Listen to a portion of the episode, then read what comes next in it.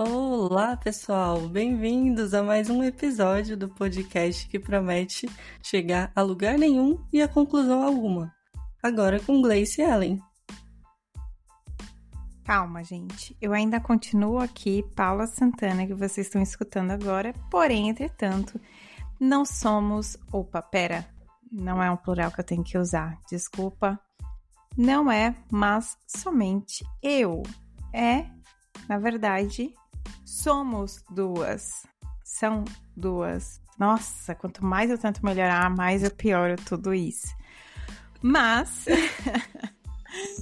Isso é tudo para dizer bem-vinda, Gleiciele. Bem-vinda para esse mundo onde a gente chega a lugar nenhum e a conclusão algumas. E bem-vinda para esse devaneio em dupla comigo. Obrigada, já tô acostumada com esse mundo aí. Super faz parte. então, é, nesse episódio aqui, então a gente vai. Eu quero primeiro dizer, né, que esse, esse episódio é para dizer que esse podcast não faz mais parte só de uma única pessoa, de uma única criação, onde ela vai falar com outras pessoas para ter ideias, mas de que é importante a gente ter mais que uma pessoa discutindo e falando sobre esse universo da tecnologia e das experiências e vivências. É claro, a gente sempre vai prometer entregar a conclusão que não é a promessa que entregamos e nem chegar a um resultado final, porque no final são as nossas próprias experiências, mas somos mais agora, né? Com mais uma experiência nova, com mais uma perspectiva de olhar. E quem sabe não seremos mais no ano que vem, certo, Gleice? Pois é, quem sabe? Mistérios aí. então, pra gente começar esse episódio é, estreando essa parceria, a gente vai falar exatamente de outra parceria que vivemos, que é a parte de palestras, né? Recentemente eu e a Gleice tivemos uma experiência de palestrarmos juntas.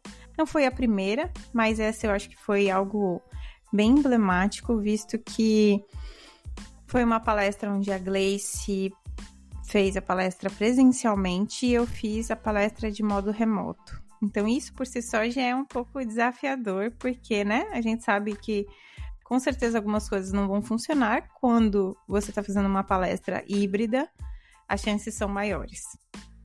E, e com isso a gente teve, teve várias coisas envolvidas, né? Eu acho que, não sei da perspectiva da Gleice, quais foram os desafios que ela mais enfrentou porque, só para vocês, vou contextualizar o que aconteceu. Abri o Call for Papers para o TDC, né? É uma das edições do TDC. O TDC é uma conferência que acontece no Brasil. É, há controvérsias entre pessoas dentro da comunidade que não gostam do TDC e outras que gostam. Enfim, entre todas essas discussões, a gente não vai abordar isso, a gente vai desviar que nem o Matrix dessas discussões. E vamos ao que interessa, que é, eu falei para Gleice, Gleice, vou submeter uma palestra para o Call for Papers, você topa fazer a palestra comigo? Acho que nem vai aceitar, mas eu vou mandar. E a Gleice falou, tudo bem. E aí a palestra foi aceita. e, e aí... foi aí que meu surto começou. aí foi aí que meu surto começou. E aí, aí, o que eu falei pra Gleice, olha, pode ser que eles não aceitem que eu faça a palestra remota, e se eles não aceitarem, eu ainda vou estar tá auxiliando, né, te apoiando na construção do material, mas eu não vou, não vou poder ir para o Brasil. E só que eles aceitaram, né? A coordenação aceitou que a gente fizesse a palestra dessa forma.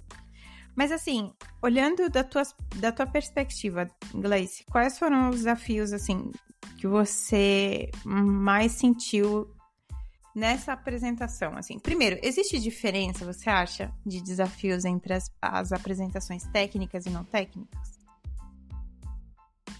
Ah, com certeza. Com certeza existem, porque apresentações técnicas, elas vão envolver muito além do que apenas a sua vivência. Quando uma, uma apresentação não técnica, você pode se basear muito na sua vivência, né? Quando é técnica, muitas pessoas têm várias opiniões sobre aquele mesmo ponto que você quer abordar, então você tem que achar um caminho que seja ali um, mais né, generalizando a situação. Então eu acho que é, tem uma diferença grande. E eu senti várias, várias coisas, assim, né? Vários são, envolvem vários desafios essa coisa de você palestrar com outra pessoa. A primeira, que para mim foi é, que eu precisei aprender a lidar, é, você precisa entender como que a mente da outra pessoa está funcionando ali para você se encaixar, né? Tem que ter uma, uma certa coordenação e você entender para onde que vai aquela apresentação ali. Né? Então, não dá para simplesmente, oi, tudo bem? Conheci você agora, vamos fazer uma apresentação aqui. Tem que ser, tem que ter bastante trabalho ali em cima, bastante treinamento. É... Até porque eu considero que para você fazer uma boa palestra, você tem que estar tá muito seguro da informação que você está passando então, isso envolve, de certa forma, treinar. Até as pessoas que fazem né, palestra do seu dia a dia, de, de um case do dia a dia da empresa, ela vai parar um momento ali para fazer um treino do que, que ela quer passar de fato, né? Para não haver nenhum tipo de ruído na comunicação. Então, acho que o primeiro ponto é esse: é entender a outra pessoa e conseguir chegar ali num, cons num, num consenso do que, que é que vocês querem falar, né? Para onde que essa palestra vai? O assunto, o principal ali. E aí, no nosso caso, teve vários outros, né? Porque, igual você comentou, essa parte do híbrido, ela também é um desafio, porque eu lembrei muito das oito falácias do da, da computação distribuída, Vamos dizer, vai dizer, se encaixa, não se encaixa. pode ter problema de network, pode ter, ter problema de, de network, eu quis dizer, de rede, né? Pode ter tanto tipo de problema quando você quer trazer um, né, um conteúdo de dois lugares diferentes. Então, eu acho que sim, são vários pontos aí que a gente dá para ir puxando. Eu acho que um ponto é das, dos desafios das apresentações técnicas é que muitas vezes a gente sempre acha que o que vivenciamos na prática, às vezes, não são itens que a gente levaria para uma apresentação. Porque eu, pessoalmente, eu penso assim, ah, isso que eu tenho para falar é tão batido, é tão repetitivo, Sim. é uma coisa que qualquer um sabe. Por que, que eu vou submeter uma palestra sobre isso, sabe? É assim, ó quem é que vai imaginar submeter uma palestra sobre collections? Uma conferência. Por que, que alguém iria para uma conferência para aprender collections quando você tem tantos cursos, tantos, tantos vídeos no YouTube ensinando de todas as formas e abordando todos os detalhes que envolvem collections e estrutura de dados? Uhum. Sabe? Por que, que eu falaria de logs? Por que, que eu falaria daquelas coisas que a gente usa tanto no dia a dia que às vezes a gente até pode ter dúvida, mas que parece ser tão batido. Parece ser algo que é mais a gente que não tem conhecimento suficiente, que precisa sentar a bunda e estudar. E eu acho que o desafio das apresentações técnicas é esse, é esse medo, esse auto-julgamento. Esse auto-julgamento de que o meu conhecimento não é tão profundo sobre algo isso que eu vou falar não é tão importante. E, e muitas vezes, é, o que, que eu vou entregar de diferente, né? A, a por exemplo, a palestra era voltada para é, resiliência, né, de sistemas. E no meio do caminho, eu tinha, eu tinha uma ideia em mente. Eu tinha em mente já muitos, eu diria que muitos anos, porque a primeira vez que eu pensei em falar nesse tema foi em 2020. E a gente tá indo para 2024, então já fazem alguns anos, né? E quando eu comecei a, a, a, querer falar desse tema, que era sobre resiliência, principalmente usando Resiliência 4J, eu sempre. E continua a mesma coisa. Com o tempo só foi se afirmando que, tipo, olha, cara, isso é um tema batido. Ainda imagina para uma, uma, uma, uma trilha de arquitetura, né? Quando na verdade você não tem case para expor. Você até tem alguns cases para expor, mas você tem autorização para falar deles? Não. Né? Porque você expor um case envolve é, uhum. você expor pessoas. Às vezes você não é a criadora daquele case, você é só uma membro daquele case, mas você achou aquilo interessante, mas isso te dá o direito de chegar numa conferência e expor aquele case? Não. Então, esses são desafios que eu acho das apresentações técnicas que muitas vezes acabam limitando as próprias pessoas de quererem fazer apresentações técnicas. Porque quem é que trabalha? Quem é a pessoa que criou uma arquitetura do zero, né? Quem são essas pessoas? Muitas vezes, primeiro, essas pessoas não têm tempo para palestrar. E você que quer palestrar não tem esse case para apresentar. E, e, e, o que você tem para apresentar tá lá, tá lá num curso, num livro, coisas que qualquer um pode acessar, mas a questão é por que, que você apresentaria isso? E os desafios de apresentar em dupla, porque a gente vem aqui, por exemplo, eu tenho um ritmo, né? A Gleice tem outra. Cada uma tem um, vive num fuso horário diferente. Né? Para orquestrar, por exemplo, quando a Gleice talvez parava para pensar na apresentação e falar assim, poxa, preciso ver o negócio da apresentação, é o horário que talvez eu já estava dormindo. O horário que eu começar a pensar alguma coisa da apresentação é o dia que a Gleice está ocupada com o filho dela. Então, orquestrar tudo isso é muito difícil na prática, não é tão simples quanto se parece. E muitas vezes é aquilo que você falou também, que é a questão de que, por exemplo, ah, eu já tinha isso em mente desde 2020.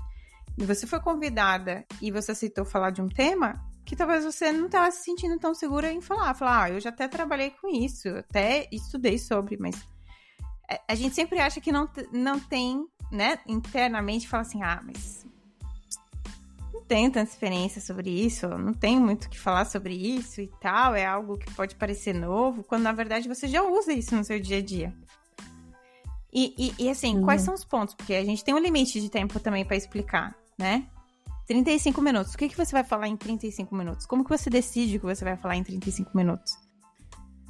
É, então, são co coisas que a gente discutiu no decorrer do, do processo e, e que eu acho que, por exemplo, quantas vezes eu, eu fiquei, porque eu tenho essa, essa dificuldade, talvez a Gleice, e eu acho que também tem essas vantagens de trabalhar em dupla.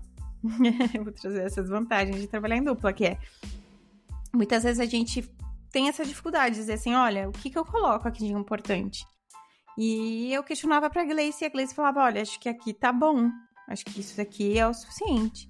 Porque você também não consegue, senão você, primeiro, um assunto todo assunto na área de TI pode, você pode ir ao infinito e além, né? E não ter fim, mas só que você tem um tempo limite para expor isso. E qual é o tempo limite que você vai, né? Qual, você vai atingir o conteúdo nisso?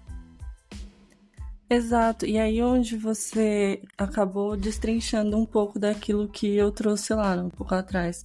Para mim, o desafio, quando eu disse que o desafio era entender o que, que a outra pessoa quer, quer propor, talvez eu não tenha encontrado a palavra, mas é, vamos usar a palavra americanizada, que a gente está na área de TI, a gente pode.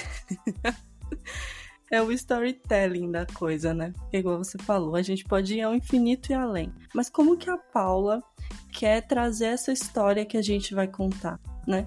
Como que é, é que ela quer atravessar por esse conceito que pode ser visto de diversas maneiras por diversas pessoas. Até na nossa própria palestra a gente trouxe a literatura, ela é vasta. Um autor trata um assunto de um jeito, outro autor, trata de outro jeito. Então, por que ponto que eu acho que é importante e por que caminho que eu quero navegar aqui? Duas pessoas chegarem a esse consenso é um pouquinho mais difícil, né? Porque, igual você falou, você já tinha uma ideia na sua cabeça. Como que eu vou entender essa ideia e, e ver se eu também quero contar essa história, se eu aceito os pontos que você quer trazer ali, se faz sentido para mim, se eu vou conseguir mergulhar na profundidade necessária para né, levar para o pessoal. Então eu acho que esse para mim realmente é o maior desafio, porque eu, eu me importo muito com o conteúdo que está sendo entregue, né?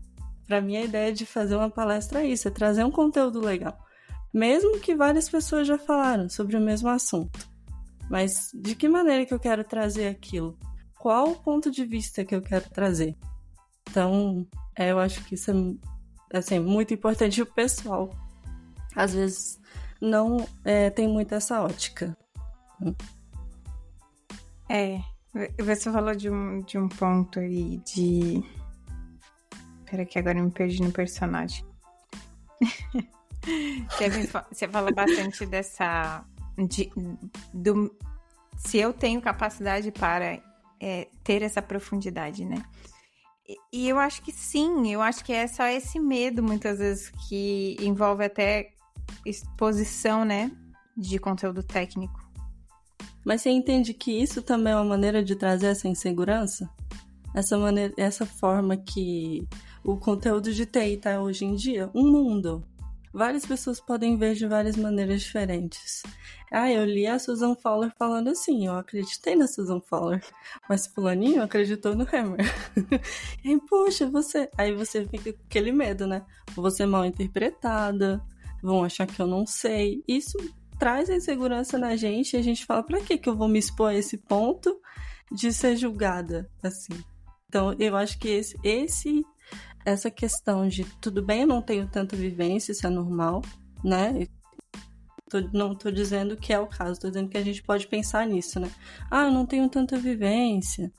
Ou então, ah, nunca trabalhei exatamente com esse ponto, né? Ou então, ah, eu não sou uma pessoa que tem uma oratória legal então eu não vou palestrar.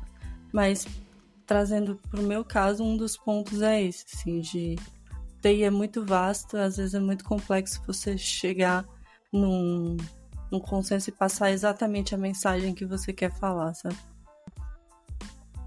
Sim, sim. É, teve vários momentos onde a Gleice trouxe alguns assuntos e assim, olha, não, não é isso que eu quero falar, né? Só dando um exemplo. Assim, não, não é. Isso que você está falando é relacionado a, a microserviços, né? E, e aí eu, ela falou assim, mas o título, o título da palestra não era esse? E assim, aí eu falei, não.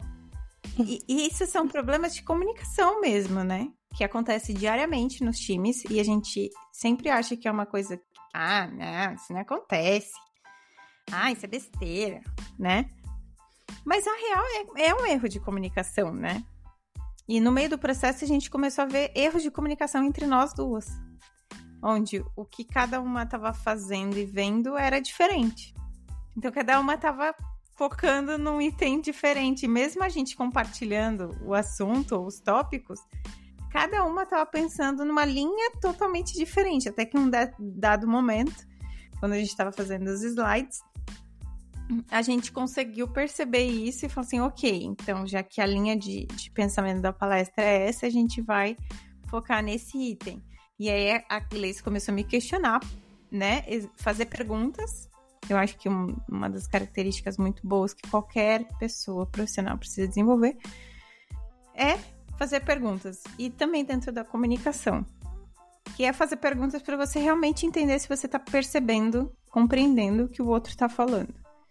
Então ela começou a me questionar algumas coisas para compreender. Uma coisa também que foi, acho, da abordagem que a gente muito diferente, né? A gente tem perfis diferentes, mas uma coisa que eu percebi muito diferente na gente é como construímos slides. Uma coisa que você fala assim, ah, construir slides.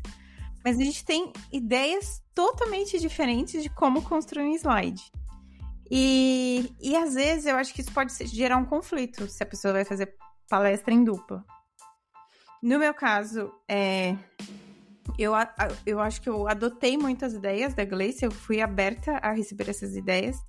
Mas se é uma pessoa mais com pensamento fixo, isso pode gerar algum tipo de, de conflito, né? Durante a construção da palestra, de não aceitar as ideias da outra pessoa, de ficar com uma ideia fixa. Então, eu acho que isso é uma questão. E aí entra a questão da importância do planejamento. Eu acho que, tirando que a gente teve problemas de comunicação, a gente teve também a questão da, da, do problema do planejamento, na minha visão. Você concorda? Ah, totalmente. É assim, é igual você comentou, né?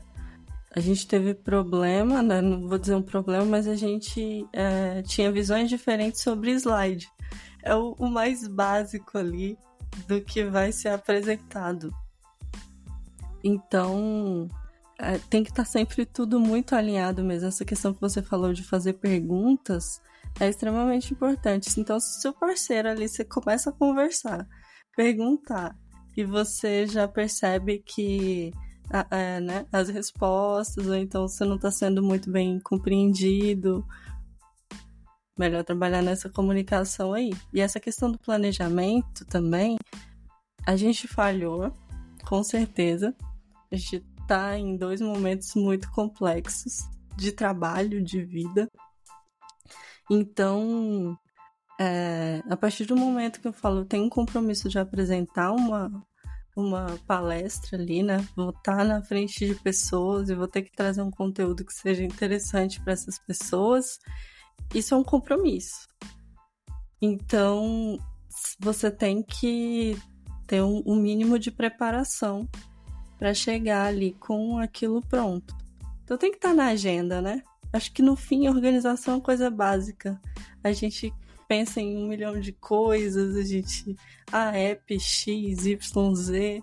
Mas no fim o que funciona é o básico ali mesmo. Ó, abre a agenda, tal dia, tal hora. vamos sentar a bunda é. na cadeira aqui e vamos conversar. É isso, tem que estar tá na agenda. E o que está na agenda é assim: muitas vezes, se você sabe que sua rotina está exaustiva e cansativa, por que não adiantar? Ah, eu tenho tempo. Nosso cérebro é demais, né? A gente é, a gente gosta de tudo de deixar para o último momento e você submeteu a palestra, a palestra foi aprovada em três meses, você já corre para fazer a palestra e deixar isso pronto? Não, não, claramente não. Você vai deixar para os últimos dias. Quem nunca? Quem faz isso ao contrário? A primeira é... pedra. Você que faz ao contrário, você é exceção, você não é a regra, tá? Que isso fica muito claro nesse episódio. A maioria das pessoas vai deixar seguir a vida, resolvendo, tipo assim, ah, deixa isso para Paula do futuro, para Gleice do futuro lidar, porque a de agora tá lidando com muitos problemas. Então a gente estava num momento profissional e pessoal onde as nossas vidas estavam consumindo a gente, e a gente só virava uma pauta e falava assim: você aceita deixar isso pra depois? Eu aceito. Então, bora, bora, bora lá, vai dar tudo certo. No futuro a gente se encontra. Só que o futuro um dia vem. E o futuro. Pra vocês, queridos ouvintes, vocês vão entender que às vezes ah, o tempo que sobra pra você trabalhar numa palestra é muito pouco. E se você deixa isso para próximo da palestra, fica mais corrido ainda. E foi o nosso caso, né? Por quê? Porque não importa o quanto você já tem usado uma ferramenta, não importa o quanto você, se você, se você como eu, inglês, você, você vai querer ler, eu, às vezes eu quero ler 10 livros. Ainda não é o suficiente. Eu acho que eu ainda não tenho argumento suficiente. Não importa se eu já usei, se eu já eu sinto que nada daquilo vai ser o suficiente para eu entregar numa palestra, para eu ser sabe? Arrasar numa palestra. Então, a gente podia ter evitado certos tipos de estresse, né, nos últimos dias. Podia. E eu acho que é onde que entra o planejamento, que é evitar isso. Será que dá para você fazer uma palestra sem se estressar? Eu acho que dá. Se estress... Dá para você evitar estresse, tá? Essa é a questão de 100%, dá pra, tá, você vai ter que lidar um pouquinho com aquele nervosismo, com aquela expectativa, porque a gente é criado muito nesse mundo, muito para esperar a resposta dos outros, as expectativas dos outros, em como numa numa palestra técnica, onde o conhecimento e como você explica e o que você está falando são levados em check e você está sendo avaliado o tempo inteiro é muito difícil, mas dá para ser mais saudável, né? Dá para transformar essa experiência numa experiência melhor? Dá. Né? E eu acho que isso é acho que talvez é uma coisa que para quem vai palestrar, sua palestra foi aprovada e tudo mais. Cara, por que não já deixar ela pronta, sabe? Foi aprovada, ah, eu tenho tempo. Não, não pensa assim. Pensa assim, ó, eu tenho tempo, tá? Então, se eu tenho três meses, por que eu vou deixar para as três últimas semanas se eu posso fazer um final de semana cada mês? Exatamente. Né? Se eu posso tornar, eu pegar um feedback, que aí você pega os problemas no meio do caminho, né? Um problema que você não imaginava.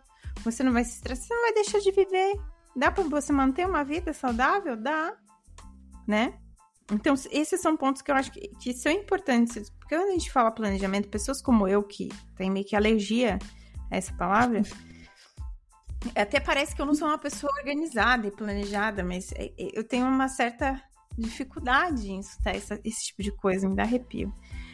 mas que no final das contas ajuda, não atrapalha, sabe? É... Então acho que é isso. Tirando da, dessa experiência da parte dessa parte, né, de quem já teve a palestra né, aprovada e tudo mais. Ok, eu não sei nem como que eu faço para submeter uma palestra, para eu participar de um evento, para palestrar no evento, né? Muitas pessoas nem sabem. Então, muitas pessoas nem sabem. Eu, pelo menos, em algum momento da minha vida, não entendi o que era um call for papers, né? Então, é, acho que tem algumas coisa... pessoas. Pode falar. Tem algumas pessoas que vieram até me procurar, assim, depois da palestra, para entender como que funciona esse mundo, né? Então, por mais que a gente pense que, ah, todo mundo já conhece, a gente, às vezes, a gente não percebe que vive numa bolha. Então, tem muito, tem muita galera que ainda não entende como funciona, gostaria de entender, gostaria de participar, até saber um pouco, né, de quais os benefícios, quais são a, a o que, que eu posso ganhar fazendo esse tipo de coisa. O Call for Papers, primeiro, né, mais um nome americanizado aí pra gente, partindo direto do inglês. Só que eu acho que é muito bom esse nome, porque quando a gente vai falar em português, parece uma coisa meio escola, né? Chamada para palestras. Aquele trabalho vem com cartaz ali. um negócio meio estranho. Mas enfim, é, eu acho bem interessante a gente puxar esse assunto, porque existem vários tipos. Existem eventos que nem tem call for papers, né? É uma outra, uma, uma outra dinâmica de trazer palestrantes. Então, dá para trazer um pouquinho disso também.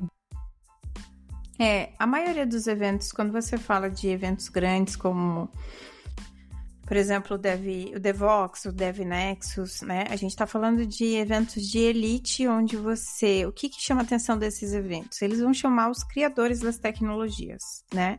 Então, é, é, são eventos onde as pessoas vão para conhecer a tecnologia que foi criada e por quem criou, né? Mas a maioria das vezes, quando a gente vai para evento de tecnologia, é, você pode ter call for papers, e isso não é só no Brasil, isso é no mundo todo, vocês podem submeter. E, e assim, o, o, a questão é você saber quais são os eventos, seguir as páginas desses eventos, né? Saber os sites e tudo mais, e acompanhar, porque em algum momento esses eventos vão falar: olha, estamos aceitando submissão de palestras. E e aí é um momento onde você consegue enviar e vender o seu peixe. Quer dizer assim, olha, por que, que eles deveriam acreditar que você vai ser um bom speaker, né? Porque, veja, se você vai, por exemplo, para um evento internacional, você fala inglês, o que, que comprova que você fala inglês? Né? Você já fez algum tipo de apresentação? Para dependendo do nível do evento, eles não vão aceitar uma pessoa iniciante, que é a primeira palestra que você fez na vida. Eles vão precisar entender as suas skills também de palestrante, não só o seu conhecimento técnico. No Brasil, a gente tem os meetups, que eu acho que são as melhores formas para a gente começar a treinar mesmo as skills de palestrante. Por quê? Porque o meetup ele é um encontro informal, ele não é uma conferência, né? As pessoas não estão pagando para ir no meetup, ou não deveriam, né? Geralmente, se são eventos formados né, e organizados por grupos, né? É, que trabalham com aquela tecnologia ou que estão estudando aquela tecnologia, então é um bom espaço para você se desenvolver. Então, acho que a melhor forma é, olha, sei lá, comecei a estudar uma tecnologia, né? Sei lá, cloud, de um vendor X. Vou lá, vejo no Meetup se tem algum grupo, né, daquela, daquela de cloud ou daquele específico daquele vendor. Vou falar com os organizadores e falar, olha, eu gostaria de fazer uma talk, né? Estou estudando, estou trabalhando com isso, eu gostaria de fazer isso. Então, esse é o melhor espaço para você começar a treinar suas skills. Um outro espaço que é muito bom para você treinar as skills de palestrante, né? De, de, de falar em público, é apresentando dentro da sua empresa. Empresa, ou curso, ou faculdade. Então, para um grupo menor de pessoas, soluções que você desenvolveu, coisas que você estudou, Acho muito interessante empresas que desenvolvem esse espaço, essa rotina, né, de de ter pelo menos uma vez por mês ali um espaço onde as pessoas possam apresentar os seus cases. E em termos de conferência, você já desenvolveu, já fez alguma talk, alguma, você já tem o hábito de apresentar na sua empresa? Ok, quero apresentar para uma conferência, tá? Tenta entender quais são as conferências grandes, né? Primeiro, perto. Você precisa entender, você está disposto a pagar? A empresa vai pagar os seus custos se for muito longe, se envolver custos financeiros? Se não, o evento banca isso, se o, o evento paga, não é todo evento que paga. A maioria dos eventos, eles não vão pagar para você ir. Eles vão, o máximo que eles vão fazer é que você vai chegar lá no dia, você não vai pagar. Se é um evento pago, você não vai pagar a entrada, você como palestrante. Isso também acaba sendo uma alternativa para quem quer ir para uma conferência, né? Porque você acaba, às vezes, dependendo do valor do ticket, é um dinheiro que você economiza. Mas isso também precisa ser levado em conta. Ok, mapeei as conferências, né? Eu estou acompanhando quando que vai abrir o Call for Papers. Ok, eu vou. Eu tenho em mente qual é o assunto, né? Muitas vezes, se é uma conferência que envolve múltiplas trilhas, né? Muitas. Né, imagine que você tem uma conferência que é muito grande. Você não tem uma única sala, né? Onde você vai ter ali várias palestras. Você tem várias salas, né? palcos na conferência, onde cada palco vai falar de um tema ou de uma, tri, uma, uma linha né, de tecnologia. Quem são as pessoas responsáveis por aquela linha de tecnologia, aquela trilha que está sendo falada? Conversa com elas, tenta entender os temas, né, que vão ser abordados ali, talvez, né, para te ajudar pelo menos ao que submeter e como submeter. Eu acho que saber também colocar ali escrever uma boa biografia de palestrante é importante. Para isso é importante que você tenha como comprovar suas skills, né? De palestrante e de, de ensino. Acho que faz sentido o que eu tô falando, né, Gleice? Ah, com certeza. Acho que o principal ponto é entender é, qual conferência que você quer é, que você quer palestrar, que você quer participar. E cada uma vai ter uma característica, igual você disse. Então, a conferência X costuma falar um pouco mais do que está mais no hype no mercado, é, naquela tecnologia. Então eu vou mandar uma, né, uma proposta de palestra que esteja dentro desse esperado aí, que, que traga um olhar novo sobre a tecnologia que eu quero conversar, ou que traz um case diferente, ou que busca é, às vezes até um assunto um pouco mais antigo, mas de uma maneira que o pessoal não está acostumado a ver. Então é isso, entenda a conferência, entenda o que, que é mais ou menos esperado ali. Isso que você falou é perfeito, né? Conversar com as pessoas que estão organizando, esse pessoal está sempre aberto a falar, a explicar o, o que, que eles querem com aquela conferência. Então não é difícil né? você conversar com as pessoas e entender o, o que, que é interessante ali. E aí escrever uma boa proposta que vá deixar claro no, o que, que você vai falar no dia para que o pessoal consiga escolher. Né? E aí tem várias dinâmicas, né? A gente poderia falar de uma dinâmica em específico de como que funciona essa chamada para palestras, é, ou trazer mais informações, porque quem tiver interessado mesmo vai buscar, né? fazer uma pesquisa, saber como que é. a gente pode trazer uma aqui. Inclusive, eu lembro até que no Twitter, uma época, o pessoal tava compartilhando, assim, todos os eventos de TI que iam acontecer no Brasil.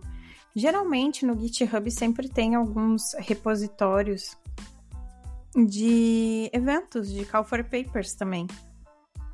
Assim, no GitHub a gente encontra tanta coisa, gente.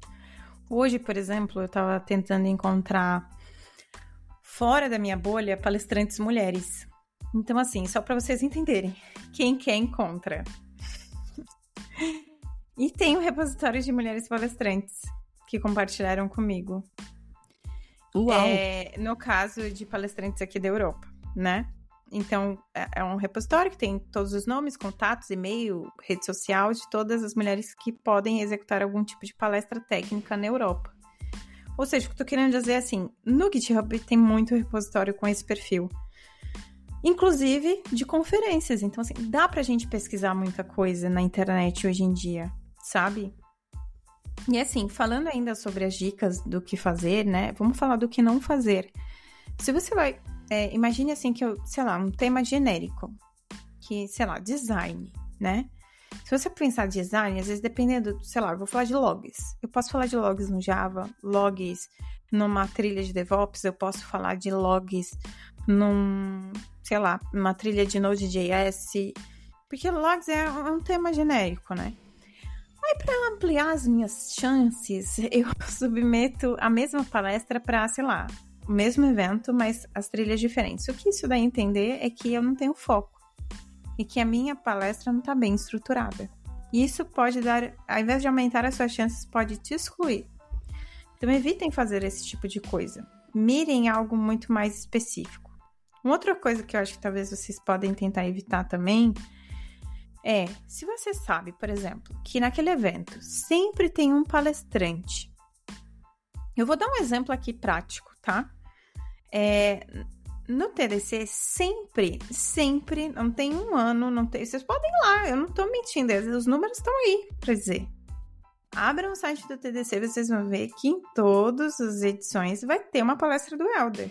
Porque o Elder sempre submete, né? Ele tá no Brasil tal.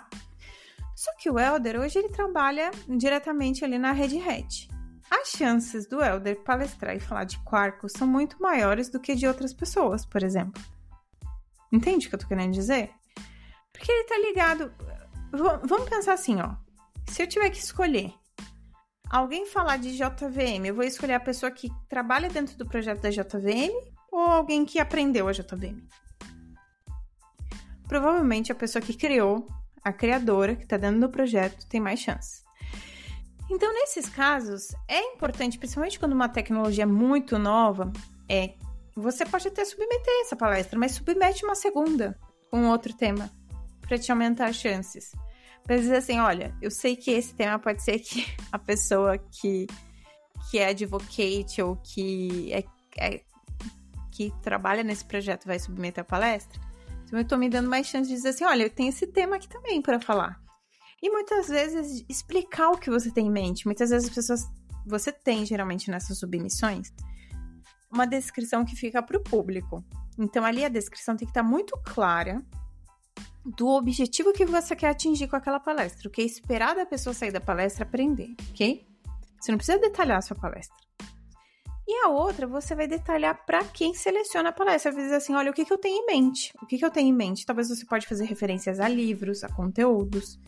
Porque se as tuas referências, mesmo que você não tenha aquela palestra pronta, mas que as tuas referências sejam referências que dê para ter uma noção do que, que é o tipo de tema que você quer abordar, o nível de assunto que você quer abordar, vai ajudar muito. Então, acho que esse é o tipo de, de, dica. Por exemplo, quando a gente submeteu a palestra, tinha um artigo do Elemar que eu usei como referência. falei, olha, tá vendo esse artigo aqui do Elemar, né? É, de resiliência? Basicamente, os tópicos que eu vou abordar são esses daqui. Até porque o, Elemar, os livros que eu tava lendo, eram dois deles estavam dentro do, da referência para a criação daquele artigo. Então, a linha de, de pensamento era bem parecida. Então, acho que isso são pontos que eu acho que também ficaria de dica. Eu não sei se você pensa em mais alguma, Gleice. Eu acho que é importante também ser atraente, né? Não é simplesmente, ah, beleza, eu fui ali, falei o que que eu quero, é, o que que eu quero apresentar, falei quais são as minhas referências, mas a gente sempre pode trazer isso de uma maneira um pouco mais atraente, né?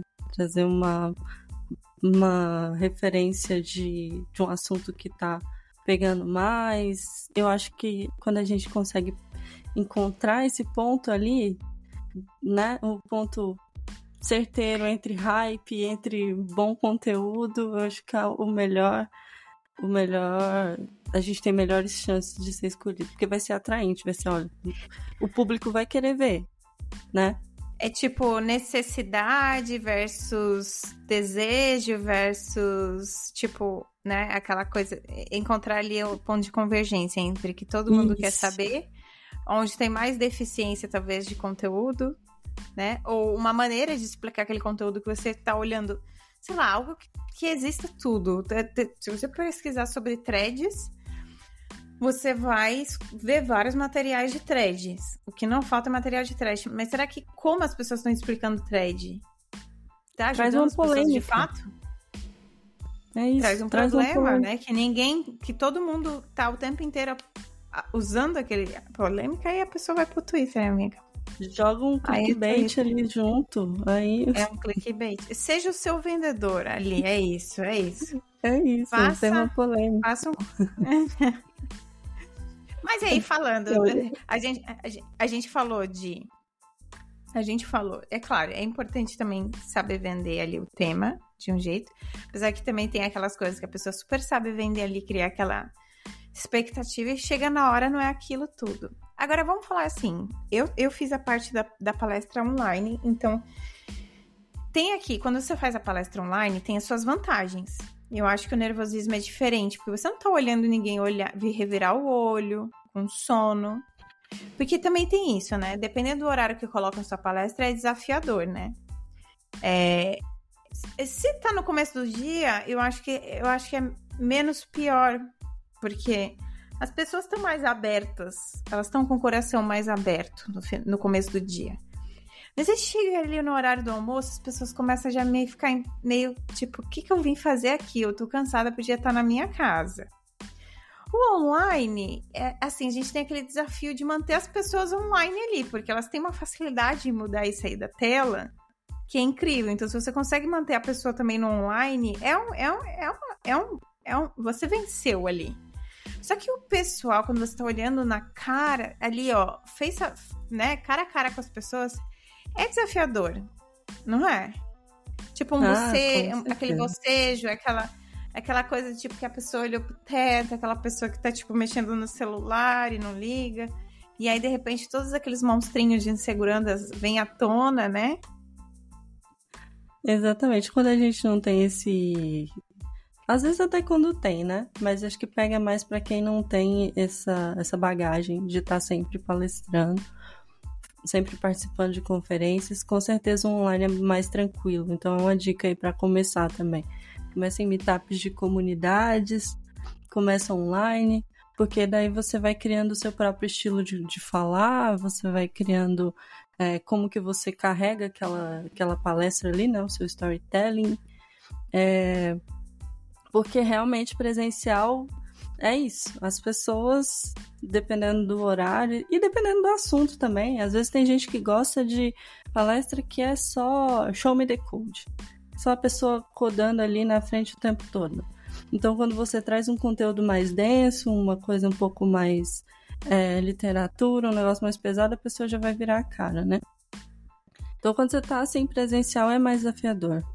É, a galera que levanta e sai mesmo na sua frente ali, passa, vai embora, pega as coisas vai embora. A galera que boceja, exatamente.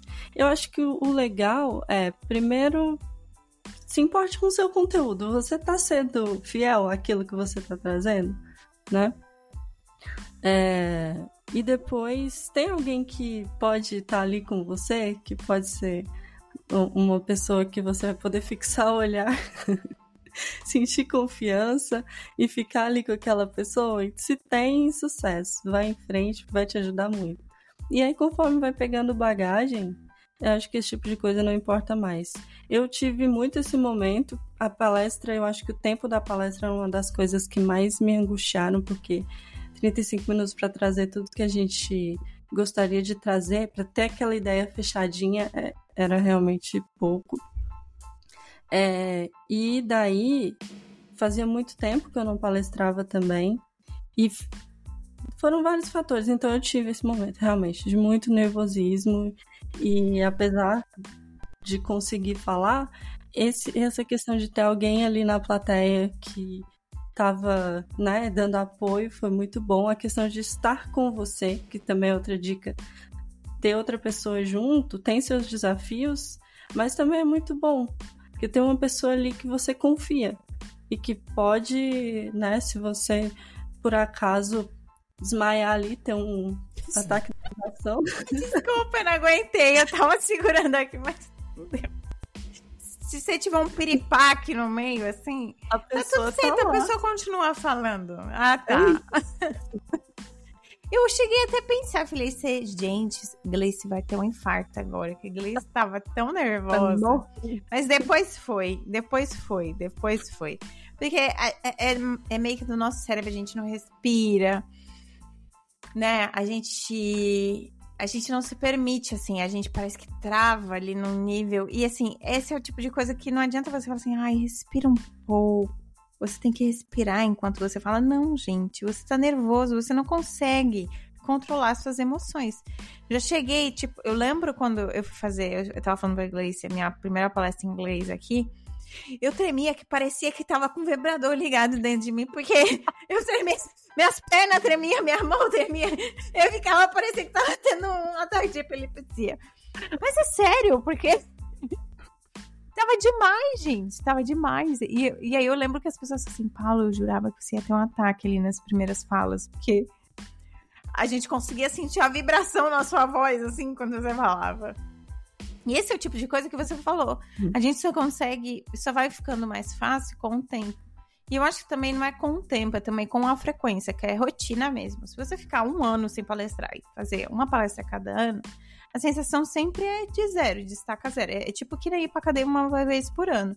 Cara, tu vai ficar sempre dolorido, tu, tu vai sempre pegar pouco peso, porque você não tá conseguindo evoluir naquilo. É, mas tem o pós, que é. Você chegou a me falar que teve, demorou muito para baixar a adrenalina. Demorou, demorou bastante. É, fica aquela. Porque aí começa a chegar os feedbacks, o pessoal vai falar com você, vai dizer como que foi.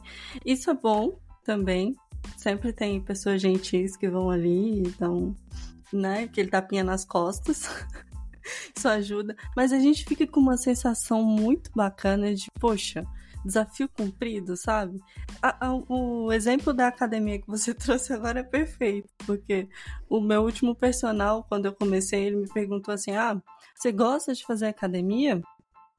Gosta de fazer musculação? Eu falei, não. Eu gosto quando eu estou indo embora da academia.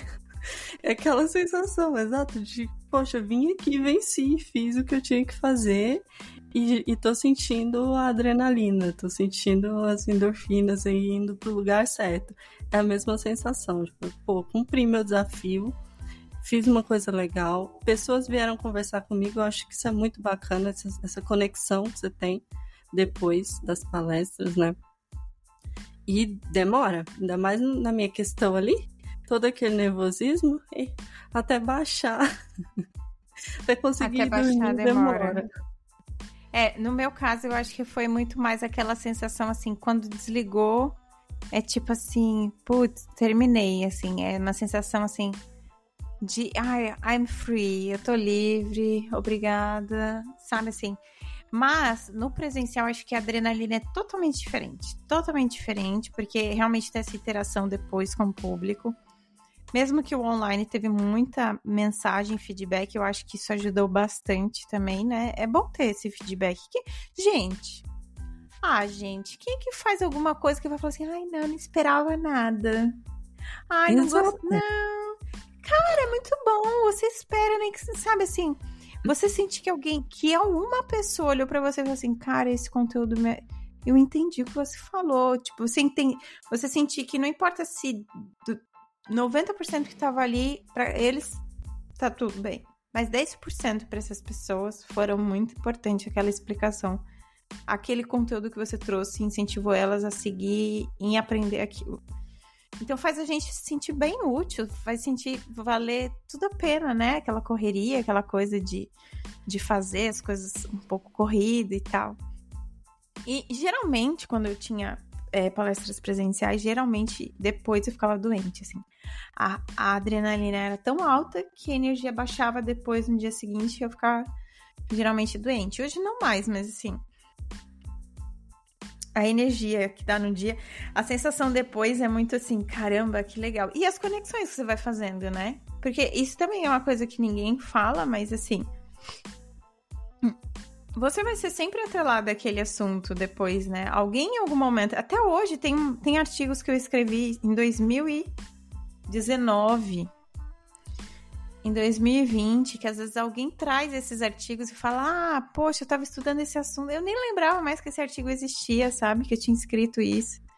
Ou, nossa, eu vi esse vídeo aqui de uma palestra que eu fiz, sei lá, cinco anos atrás, e a pessoa, tipo, olhou para aquele conteúdo e tá sendo útil para aquela pessoa entender o um assunto hoje, sabe? Então, às vezes é isso, assim, aquele conteúdo que você fez, ele pode ajudar ainda a ser vivo por um longo período. Isso, você constrói uma imagem também, né? Às vezes isso é importante para algumas pessoas, para algumas carreiras até. Então, isso que você falou já atrela um conteúdo X a você. Isso é muito bacana. O que traz de conexões e o que traz de, de, de você ser vista de uma maneira, né? Poxa, eu sei quem é fulano. Eu sei quem é Otávio, Otávio Java. Por quê? Por causa do conteúdo que ele traz, né? Então, é bacana a gente. Isso que, que o pessoal traz depois. E outra coisa, deem tapinha nas costas mesmo, gente. Tragam feedback, venham, falam o que, que você achou de legal, porque se existem conferências há tanto tempo é porque existem pessoas interessadas nisso. E a gente quer saber se deu certo, como que foi, e a gente quer ouvir comentários positivos também. Porque eu acho que, por mais que a palestra, ah, não foi aquilo que você esperou, acho que todo mundo que tem a coragem de ir lá e demonstrar, fazer uma demonstração, né, fazer uma fala, se expor de alguma maneira, acho que ela merece algum tipo de, de congratulação depois, sabe? Essa palavra existe? Nem sei. Mas segue nesse clima aí, ó. Vamos lá, dá um tapinha nas costas. Sejam legais com as pessoas. A Gleice deu uma misturada agora no Congratulations. Ela foi pro inglês. Que ela é. ela, ela think in English. Ela think in English. Her thoughts is. All the thoughts are in English. Gente, Mas voltando não tem essa palavra, tem. Vou achar depois.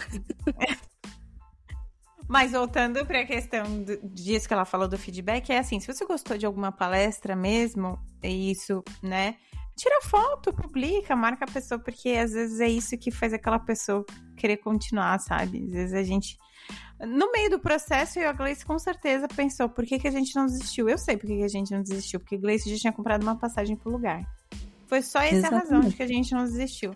Mas aí, quando a gente faz a apresentação e a gente recebe o feedback, a gente fala: caramba. E quando a gente olha o que a gente aprendeu, porque por mais que seja um assunto que você já sabia, você já trabalhou, você já usou, quando você vai estudar a fundo, porque você tá com medo de, né? Porque você se. Eu não sei vocês, mas eu me preparo aqui, ó, como se eu fosse pra guerra. Aqui, ó. Pode vir, manda aqui, ó. Manda. Chuva de perguntas. Aqui, ó. O Rambo. A Ramba. Aqui, ó, pode, vem em mim, vem em mim. Tá forte aqui. Então, isso ajuda também a gente estudar e a gente aprender. A gente aprende muito durante o processo de construir uma palestra, né? Então, eu acho que isso também é um método para a gente evoluir em termos de conhecimento para a gente. Não é só que a gente sente que contribuiu de alguma maneira, que aquilo, que aquele, todo aquele esforço valeu a pena, né? Que aquele desgaste valeu a pena, que não precisava, precisava ter sido um desgaste se tivesse, né? Talvez um planejamento melhor mas que ainda assim valeu muito a pena. E eu acho que a, isso é uma coisa que eu tento trazer. Cara, você teve o trabalho de fazer uma palestra, certo? Foram 35 minutos. Aquele conteúdo pode se tornar um conteúdo de 40 minutos, de 50 minutos, num artigo. O mesmo conteúdo. Porque você já teve o trabalho de estudar aquele assunto. Por que então não extrapolar aquele assunto e começar. Entende? É assim, ó. Você começou a pavimentar isso, você já tá ali, ó, com, com um pouco do, sabe, da estrutura pronta. Por que não ir ampliando naquela mesma direção, sabe? É, é, eu fiz isso com uma palestra em 2019. Foi 2019? Acho que foi em 2019 ou 2018, não lembro agora. Acho que foi em 2018. Sobre uma uma arquiteta tinha me chamado para palestrar com ela sobre Kafka, arquitetura orientada a eventos. Por conta dessa palestra, eu aceitei, eu não conhecia nada de Kafka. E eu comecei a estudar Kafka. É, a gente estava com muitos projetos, tal, na empresa, né, que usavam Kafka, e eu comecei a estudar, escutar, estudar, ler livros sobre arquitetura orientada a eventos. Dali, foi em 2019, eu acho. Em 2020, Não, foi em 2018 e 2019 eu fui fazer a apresentação. É, fui fazer a apresentação é, da, do mesmo tema. Eu peguei aquele assunto que eu tinha montado com aquela palestra e eu falei assim: bom, eu, a gente não tinha estruturado do jeito que eu queria a palestra. Então eu falei assim: bom, eu vou montar a palestra agora sobre esse assunto do jeito que eu quero. E foi o que eu fiz. Ah, eu vou criar um artigo resumindo todos os pontos para me ajudar, porque eu vou ter a palestra pronta, bem dizer, né? E eu fui fazendo isso. E aí eu fui subir. Aquele, aquela mesma palestra, aquele início daquele trabalho foi se tornando várias outras palestras e conteúdos que eu fui criando. A mesma coisa dessa, né? A gente não, não pode pegar esse esforço e falar assim, ah, acabou aqui. Eu acho que é. Tem como você não se desgastar tanto e ir acrescentando aumentando ali a profundidade do assunto e criando novos conteúdos também com a mesma palestra, né? Você fazendo, né? Uma outra abordagem que a Gleice falou, por exemplo, talvez fazer uma live, né? Gravar um vídeo pro YouTube. É uma maneira de você também treinar skills de apresentar um assunto, também de não perder o assunto ali. E tem muita gente que faz isso, sim, no meio que palestra, né? Muita gente tem um conteúdo certeiro ali que é o conteúdo de fulano de tal. E, e, é legal, é muito interessante, porque a pessoa vai se aprofundando de uma maneira que qualquer né, nuance que, a, que ela quiser, ela consegue trazer para aquilo ali. E apresenta diversas vezes, eu aposto e eu já vi, e toda vez que traz aquele mesmo conteúdo, consegue trazer algo novo de alguma outra maneira. Então eu acho que é uma uma bandeira aí interessante de, de carregar também. Eu sou palestrante de X. Eu sei tudo de X, eu consigo trazer vários pontos aqui de X e, e sempre de uma maneira interessante, né? Não é falar sempre a mesma coisa. É ter aquele brand, aquele conteúdo ali e saber trazer isso de uma maneira legal todas as vezes.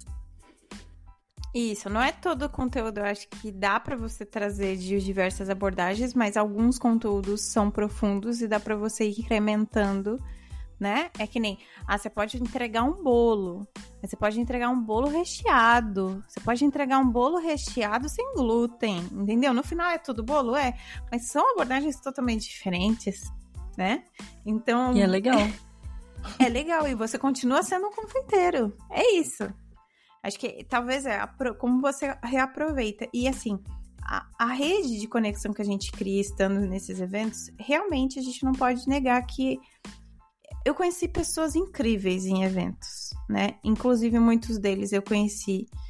É, duas pessoas que eu conheci em eventos foi através de é, que hoje eu sigo que são referência para mim, foi através de evento, né? É a maneira que a pessoa abordou, e aí depois comecei a seguir a pessoa e, e que eu fui tomando aquela pessoa como referência. É, muitas das minhas referências, né, que eu fui, foi, foi vendo pessoas que coordenavam eventos, pessoas, é, essa bolha foi me permitindo criar contatos, porque a pessoa que tá lá, que vai palestrar, que tá organizando, ela já é uma pessoa mais aberta, ela já tem um perfil mais aberto é um perfil diferente. Ela já tá um perfil do tipo, vem cá que eu vou te ajudar. Ah, eu te apresento para tal pessoa. Entendi. É um outro perfil. É um outro perfil. Então, assim, Disso fazer essas conexões, fazer essas conexões são boas. É, é isso que você falou.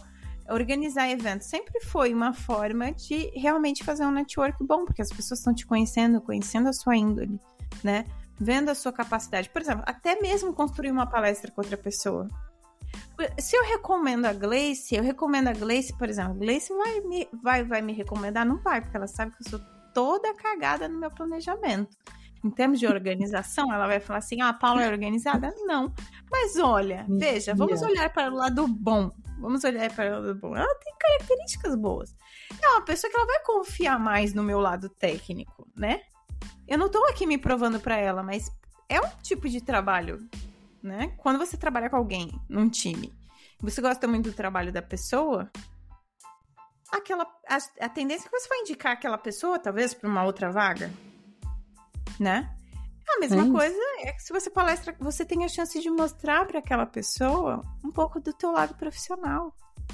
e aquela pessoa vai te conhecer realmente como profissional, né? Então, acho que isso é, também acaba sendo uma outra vantagem. Com certeza. Eu brinquei aqui disso, eu entendo, porque é, eu comecei a organizar eventos antes de trabalhar como desenvolvedora. E as conexões que eu tenho na bolha de TI hoje são dessas pessoas que eu conheci por causa da organização de eventos. Então, acho que tem um potencial muito grande, sim, de trazer vantagens para a gente. É, essa, essa questão de estar tá envolvido, né? De estar tá palestrando, de estar tá organizando. Porque é isso que você falou. Você mostra seu comprometimento, você mostra suas habilidades, de certa maneira, ali, e diferentes tipos de habilidades. Então, isso atrai as pessoas, isso faz com que as pessoas te conheçam de alguma maneira e possam confiar em você de alguma maneira. Então, é, eu estava conversando também com amiga na, lá no evento e a gente falou muito sobre isso. Ultimamente, ela só indica pessoas, não, não só indica pessoas, mas ela indica muitas pessoas que conhece, porque palestrou sobre X, Y, Z no, nas vagas que ela sabe que existem, né? Então, olha aí, oportunidade. Exato. Não que a gente. Agora você vai, né, com seu Hello World em 5 ou 10 linguagens, você vai sair submetendo palestra para todos os eventos. Não é isso? Calma, pera. Segura aqui a emoção, você que é emocionado. Mas, no sentido de dizer que sim, é um caminho, não é o único não é só isso que vai te garantir, né? Assim como hoje eu vi também uma thread no Twitter, a pessoa falando: olha, vamos falar do impacto que tem é, você hoje na, no seu dia a dia. Você, por exemplo, se você gosta de palestrar, você gosta de ir para conferências, de organizar. O quanto você é mais cobrado no seu serviço por você estar tá fazendo isso. As pessoas começam a te retular, ah, mas você não faz. Você errou isso daqui, mas assim, se fosse para fazer palestra, né?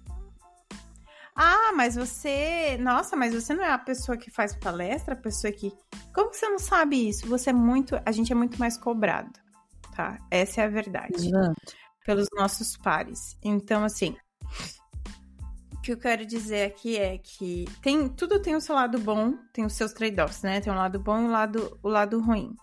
E que não tem como a gente evitar, né? Você falou assim, por exemplo, das suas conexões que você fez. Mas não ficou só lá, né? Você foi. É, te criou conexões, mas você.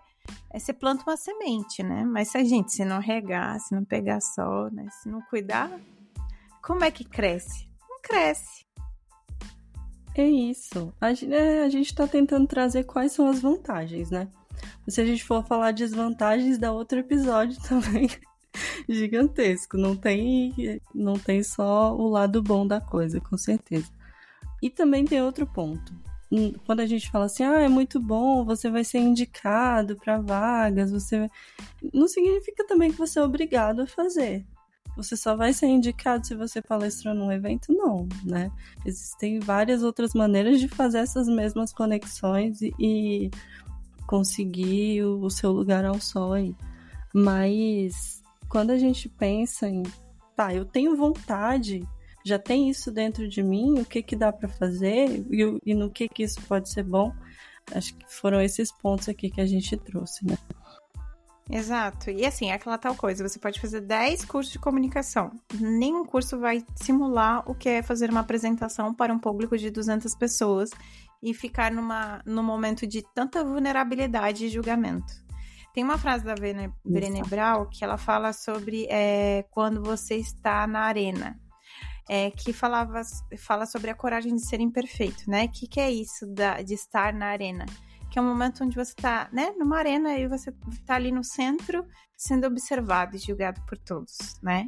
E, e esse momento, ele exige essa vulnerabilidade desse momento, onde você está tão vulnerável e você está sendo o tempo inteiro analisado, requer tanta coragem, tanta coragem, isso são coisas que a gente só consegue treinar na prática. Tem algumas skills que a gente não. Você pode até simular, né? Se preparar, treinar. Mas ali vivenciar o momento é totalmente único. Nada vai ser comparado àquilo, né? Eu posso treinar meu inglês o que for, eu posso estar numa conversa informal, mas nada vai ser igual a estar exposta a um público de 200 pessoas numa sala, falando de um conteúdo técnico onde eu não vou conseguir usar 100% das palavras como uma pessoa fluente em inglês. Então, é diferente, não tem como, né? Eu acho que esse, esses são um tipo de coisas que também é uma vantagem, né? É, que é a questão do, da exposição da exposição de, de você exposição que eu falo não é de promoção, tá? Tem a promoção, que é você ficar exposto, né? Você estar visível para outras pessoas, isso seja positivamente ou negativamente. Mas a você estar exposto no sentido de expor a si mesmo numa situação e ver como que você reage a ela, como que você vai lidar, né, o seu cérebro em situações de conflito, né? tem muita gente que fala assim, ah, eu não sei como eu reagiria a um assalto, porque por mais que você se planeje, saiba que você não pode reagir a um assalto, né? Uma coisa é você ser assaltado, você não sabe o que o teu, né, córtex frontal vai assumir o controle naquele momento, porque a verdade é, o nervosismo faz com que a gente não circule tanto sangue no cérebro e seu córtex frontal assuma o comando. Isso faz com que a gente venha à tona alguns comportamentos, ações e atitudes que a gente não tem total controle. Então, a verdade é, trazemos aqui para o palco, né, nesse, nessa conversa aqui que não chegou a conclusão nenhuma, nem a lugar nenhum, uma experiência que a gente viveu, né, juntas, para refletir e talvez pode trazer algum tipo de reflexão para quem está tá escutando. Certo, Gleice? E encorajar também, né? Porque igual a gente começou falando aqui, as pessoas vêm perguntar sobre como que é a experiência, por que que você faz, né? E porque tem vontade de fazer também. Então, existem o lado bom e o lado ruim. Né? Eu gosto de brincar que tudo que toda escolha vai ter uma consequência e o que, que você tem que avaliar é não é a coisa boa, eu, ah, vou ganhar X com isso.